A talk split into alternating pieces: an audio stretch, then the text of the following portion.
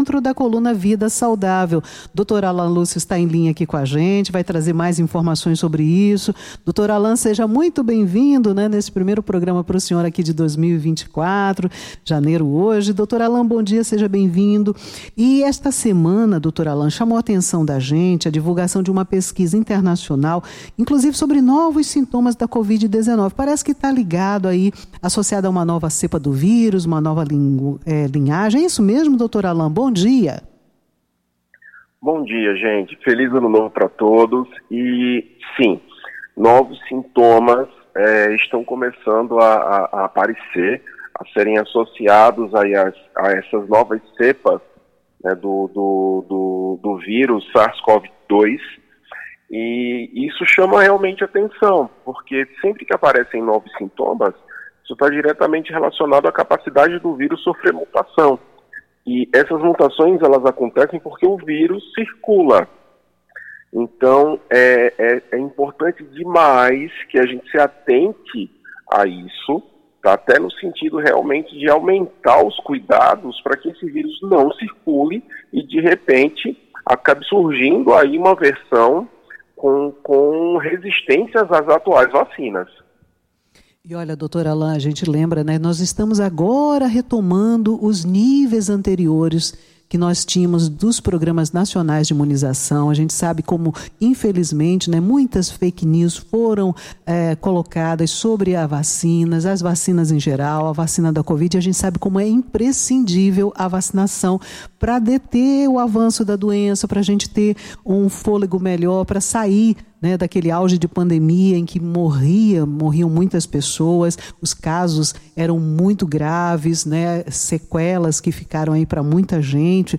Então, como é importante a gente destacar que é imprescindível a vacinação para deter o avanço sempre da doença, a, a renovação não é, de novos casos, aumento de novos casos, que a gente está vendo que vem aumentando ultimamente. Exatamente. Se a gente parar para pensar, qual a justificativa que algumas pessoas usam para não usarem a vacina? Que a vacina tem efeitos colaterais, que a vacina vai, vai trazer problema de, de, de coração. Gente, pelo amor de Deus, não existe nenhuma, absolutamente nenhuma evidência de que as vacinas elas possam estar sendo responsáveis por aumento de casos de infarto, por aumento de casos de morte súbita, pelo aumento de casos de, de, de, de complicações cardiovasculares, tá?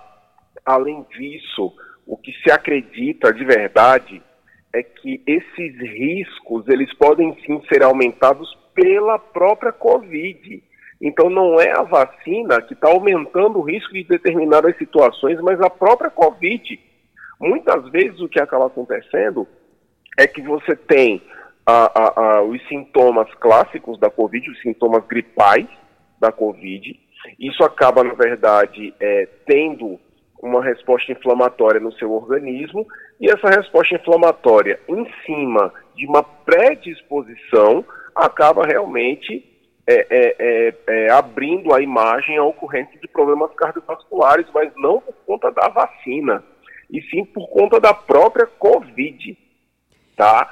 É, Circula-se por aí essa ideia, né, de que a, a, está aumentando, principalmente entre pessoas mais jovens, a, o aumento de casos de morte súbita e de infarto, né, por conta é, supostamente da vacina. Não existe isso, tá? Na verdade, esses casos, talvez haja até uma impressão de que eles estão aumentando, mas não estão. Eles estão sendo mais divulgados, eles estão sendo mais noticiados, mas estatisticamente não há nenhum aumento em, em, em sombra, nenhuma dúvida de, de casos de é, morte súbita. Exato, muito bom esse esclarecimento, viu, doutor Alain? E um dado importante para a população, para não se descuidar mesmo da Covid, foi o boletim epidemiológico né, que foi divulgado essa semana pela Secretaria de Estado da Saúde, o mês de dezembro encerrou com um total de 3.594 casos confirmados. Nós saltamos 551% em relação aos casos positivados de novembro. Só aglomeração explica isso, doutor Alão? Ou ainda tem quem não se vacinou ou não completou o ciclo é, de imunização? Não basta tomar só uma dose e parar por aí, né? Pois é, na verdade existem vários fatores que podem explicar isso. A aglomeração certamente é uma delas. A gente está vivendo é, na Paraíba, em João Pessoa, um boom muito grande de turismo. A gente tem recebido realmente pessoas de outros estados, de outros locais. Inevitavelmente isso aumenta a circulação, tá? É, então isso pode estar tá, tá contribuindo também. Existe também a questão da temperatura, a gente está realmente vivendo dias mais quentes, tá? E a gente sabe que, é, embora o frio ele seja uh, mais propício para desenvolvimento de doenças respiratórias, mas o calor ele acaba sendo, na verdade, é, um pouco mais é, é, intensificador da reprodução né, viral. Então, isso daí também é, contribui positivamente com isso, tá? É, então, eu, eu associaria principalmente esses três pontos. E também, claro, sem sombra de dúvidas, ainda a baixa taxa de vacinação. Criou-se uma sensação com realmente essa diminuição, a, a, a desintensificação da pandemia, criou-se a sensação nas pessoas de que estava tudo bem, de que estava tudo resolvido, de que talvez até não precisassem tomar mais vacinas. Essa sensação é que acabou ficando na cabeça das pessoas, o que é um erro tá? Na verdade, a pandemia acabou, mas a Covid não, e provavelmente essa Covid nunca vai acabar. A gente vai ficar para sempre com a Covid.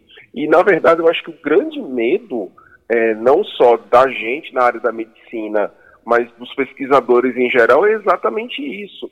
É que as pessoas parem de tomar vacina, esse vírus volte a se multiplicar, e nesse processo de multiplicação ele sofra algum tipo de mutação que torne ele resistente às vacinas atuais. Isso é um perigo, tá? Porque se esse vírus ele, ele aparecer aí resistente às vacinas atuais, a gente volta a estaca zero. E seria um perigo grave, né? Porque nós tivemos só no Brasil quase 700 mil mortos, né? enquanto a vacinação não avançava. Exatamente, doutor Alain. E, como o senhor disse, pegando aquele gancho, né? Ficou todo mundo muito tranquilo, aí a gente esqueceu de usar o, o, álcool em gel nas mãos, não lava nem as mãos, às vezes, higienização devia ter sempre, é aconselhável em qualquer situação, claro. A máscara também, todo mundo aposentou, mas é, esses cuidados gerais para pro, proteção não protegem só contra a Covid. Tem aí o SARS-CoV também, tem as, as viroses né, naturais e, e comuns nessa época do ano. Tudo isso a gente podia é, retomar, né, se desconfiar de alguma coisa, nada impede você de usar uma máscara, por exemplo. Não, de forma alguma, exato. É, hoje, a, a máscara ela virou realmente um item, é, é, um acessório, inclusive, né, de extrema importância para a gente. Se você está com qualquer sintoma, tipo a, a, a desconfiança mínima de sintomas relacionados a, a, principalmente a Covid, usa máscara até que você consiga realmente é, é, é, excluir a possibilidade dessa doença. Na verdade, o ideal mesmo seria o isolamento. Se tem sintomas relacionados à Covid, né, o ideal seria que você de fato se isolasse até que você pudesse realmente comprovar se é ou não por meio de um exame. É interessante que hoje até os exames eles estão mais relativizados. Ninguém a pessoa simplesmente tem sintomas gripais, sintomas respiratórios e continua sua vida normal. O que não é o correto. O correto é teve sintomas respiratórios, isola, faz o exame. Deu positivo, mantém o isolamento. Não deu positivo, tudo bem. Pois é. Inclusive, vamos lembrar os, os sintomas, né? Porque tem aí coriza, tosse, eles mudam um pouquinho não é? Às vezes de doença para doença, algumas parecem, às vezes você está com uma gripe simples, mas pode ser Covid. Vamos lembrar esses sintomas, doutor Alain, por favor. Vamos lá. O que, que, vale, na verdade, lembrar?